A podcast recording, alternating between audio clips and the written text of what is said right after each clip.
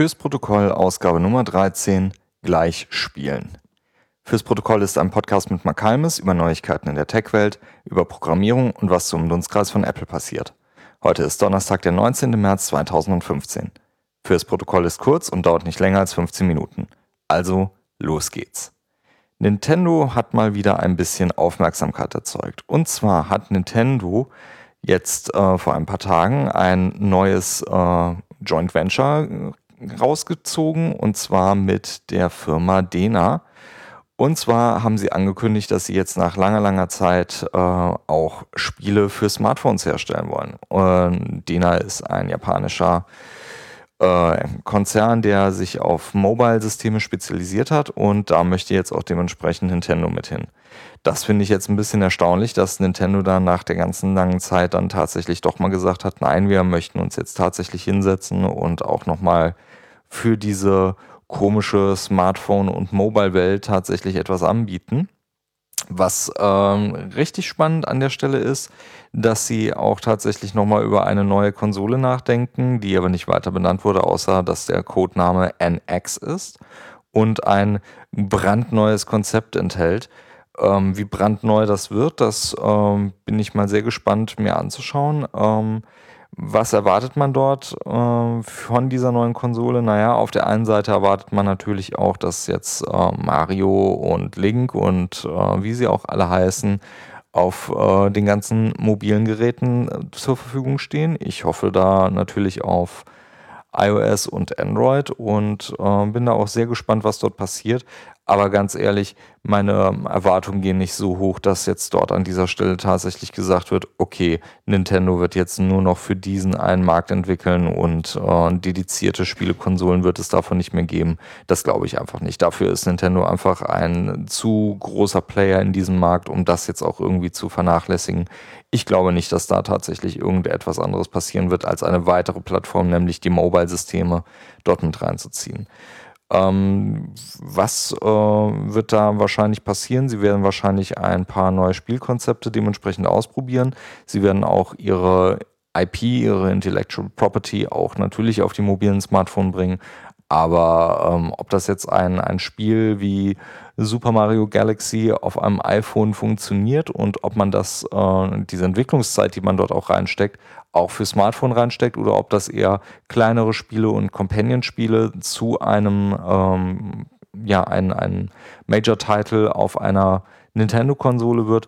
Man wird es sehen. Ich bin auf jeden Fall neugierig und freue mich auf den Schritt. Ich bin echt gespannt, was dabei rauskommt. Und ich denke, wir werden dort auch in Zukunft noch ein bisschen was sehen, dass wir dort auch nochmal gucken, was denn da tatsächlich auch ähm, dann bei den lieben Leuten von Nintendo so passieren wird. Es bleibt auf jeden Fall spannend. Wenn wir schon mal spielen sind, äh, kommen wir doch mal zu einem sehr spannenden Artikel der Washington Post. Und zwar hat dort Madeleine Messer, ich hoffe, ich habe das jetzt richtig ausgesprochen, einen Artikel geschrieben.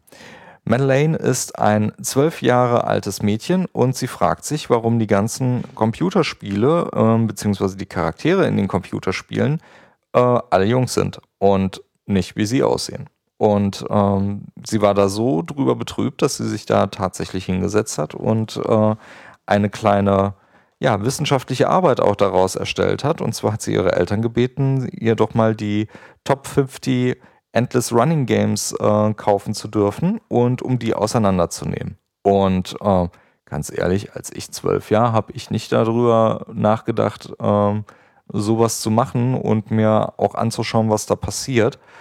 Ähm, was sie halt gemacht hat, sie hat diese 50 Apps äh, sich runtergeladen äh, Spiele wie, wie Temple Run und äh, wie sie auch alle heißen und hat sich die Charaktere angeschaut und hat diese Charaktere identifiziert. Unter anderem dann halt erstmal aufgesplittet in, äh, in, in Kategorien wie äh, überhaupt Gender Identifiable Characters, weil es gab auch Charaktere wie ähm, Gemüse oder äh, Tiere, wo, wo es dann halt nicht eindeutig war, was für ein, was für ein Geschlecht dahinter steckte.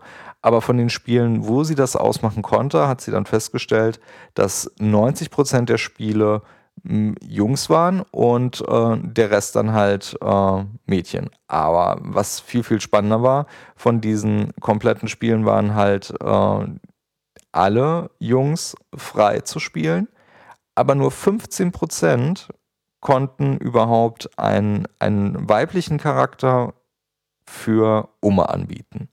Jetzt kommt natürlich so die Frage auf, ja, Moment mal, ganz ehrlich, habe ich natürlich nicht drüber nachgedacht. Ich gehöre auch da irgendwie zu dieser, zu dieser White Male Group, die, ähm, die da immer so ein bisschen außen vor ist und auch so als äh, der, äh, ja, der, der eigentliche Ursprung dessen irgendwie herkommt.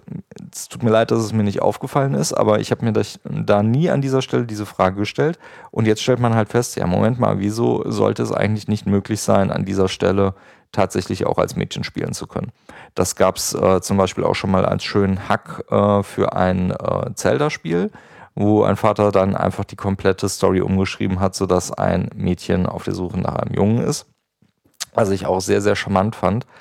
Aber äh, Madeleine hat sich jetzt hier tatsächlich die Mühe gemacht und das auseinandergezogen. Und was ich viel, viel spannender fand an dieser Stelle war auch noch, dass die zu kaufenden weiblichen Charaktere dann halt auch nicht irgendwie ein 99 Cent Upgrade waren, sondern halt richtig Geld gekostet haben.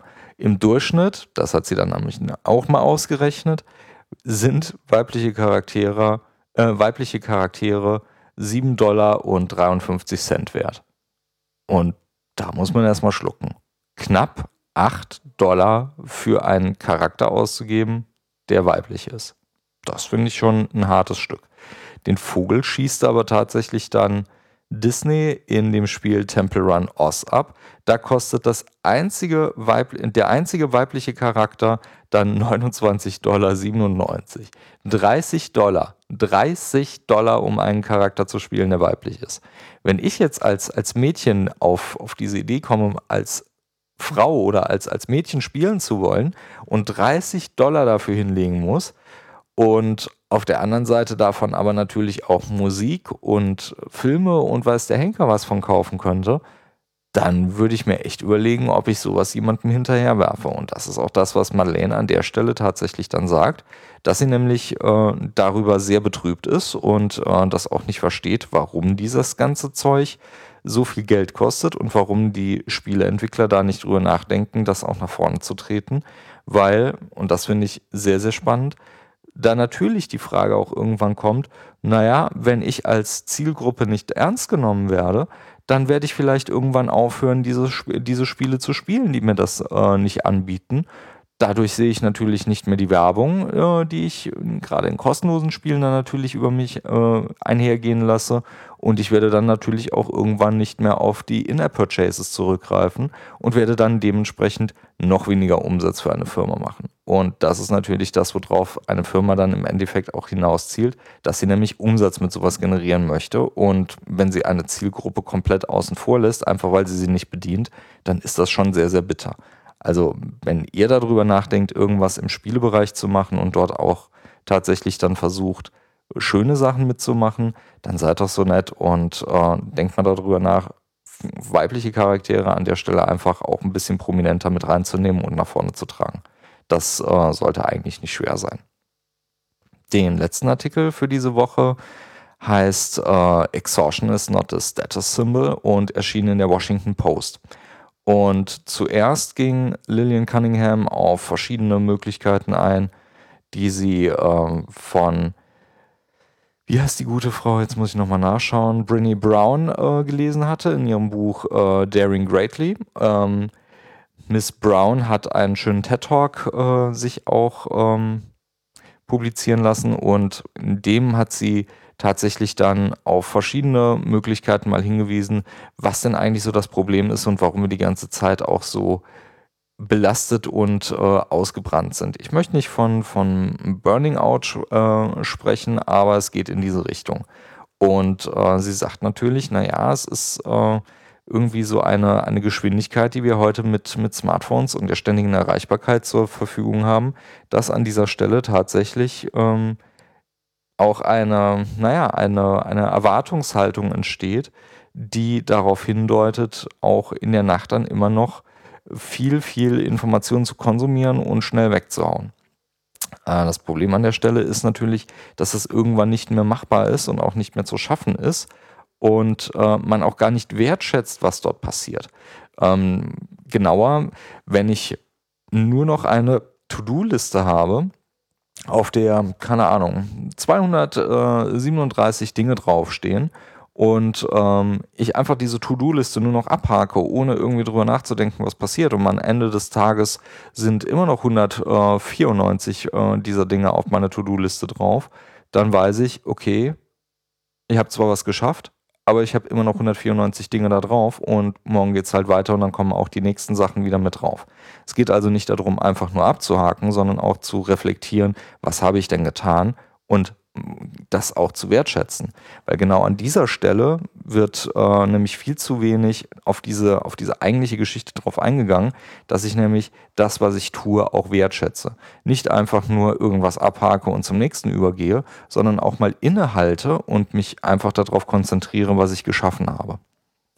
Das ist eigentlich so eine, ja, immer weiter zurückgehende Entwicklung, die ich ähm, mit ein bisschen Sorge beachte, und ähm, tja, wie, wie geht man sowas an? Ganz ehrlich, ich weiß es nicht. Mir geht es stellenweise genauso. Auch ich habe natürlich eine, eine große To-Do-Liste, wo man einfach versucht, immer schnell und immer krass äh, irgendwie runterzuarbeiten, weil es sind ja so viele Sachen zu tun, die man noch tun muss. Und dieses Beschäftigtsein und dieses ähm, immer, immer busy sein, das ist halt etwas, was irgendwann dazu führt, dass man halt auch unkonzentriert arbeitet. Ich habe die Tage viel, viel auf meiner Liste draufstehen gehabt und sprang auch von, von einer Seite zur nächsten und hatte das Gefühl, dann irgendwann am späten Abend den ganzen Tag irgendwie beschäftigt gewesen zu sein, aber nicht wirklich etwas äh, geschafft zu haben. Und Gott sei Dank ist es mir relativ schnell aufgefallen, sodass ich dann auch direkt gegensteuern konnte und für mich dann auch festhalten konnte, okay, jetzt ist für mich der Zeitpunkt gekommen, ganz strukturiert bestimmte Punkte anzugehen und auch zu sagen, okay, zuerst dieses eine Projekt, was für mich am allerwichtigsten ist, abzuarbeiten, Punkte aufzubauen und dann auch tatsächlich in, in eine weitere Falle reinzutappen, Infos zurückzubekommen, wo es dann erstmal heißt, naja, da hast du ja eigentlich keine, kein To-Do mehr und musst jetzt erstmal passiv darauf warten, dass ein anderer etwas für dich tut. Und äh, zwei Minuten später fiel mir aber auf, Moment mal, in diesem Gespräch fiel aber noch Punkt 1 und Punkt 2 und Punkt 3, hey, das sind Punkte, die ich sofort angehen kann und an denen ich arbeiten kann. Nehmen Sie mit auf und gehen nicht zum nächsten Projekt über, was, was da irgendwie um die Ecke liegt, was ich natürlich auch schon offen hatte und auch schon anfangen wollte, dran zu arbeiten, sondern tatsächlich mit, mit zwei Minuten reflektieren festgestellt habe, nein, mein Projekt, an dem das so wichtig ist äh, und das auch gerade jetzt neuen Input generiert hat, da muss ich jetzt erstmal weitermachen. Und daran muss man halt einfach arbeiten für mich ist das ähm, ein, ein sehr schönes Konzept und auch eine, eine gute Idee, so zu arbeiten. Und ich glaube, wenn man anfängt, sich auch diese Wertschätzung für sich und seine Arbeit wieder reinzuziehen, dann ist man nicht den ganzen Tag gehetzt mit, mit Arbeit und man muss einfach auch darauf zurückblicken, was man denn tatsächlich tut und was man dort kann. Denn andernfalls wird das, glaube ich, einfach nichts. Das war die Ausgabe Nummer 13 von Fürs Protokoll. Die Links zur Ausgabe findet ihr in den Show Notes oder auf www.protokollcast.de slash 13 für die 13. Ausgabe. Feedback und Kommentare gerne an Protokollcast auf Twitter oder auf der Webseite unter protokollcast.de slash 13. Wenn euch die Sendung gefallen hat, schreibt gerne ein Review in iTunes oder gebt dort einfach ein Sterne-Rating Sterne ab. Das hilft anderen Hörern, den Podcast zu entdecken und mit euren Reviews könnt ihr ihnen sagen, was euch dort gefällt. Fürs Protokoll, ich bin Mark Halmes. Bis zum nächsten Mal.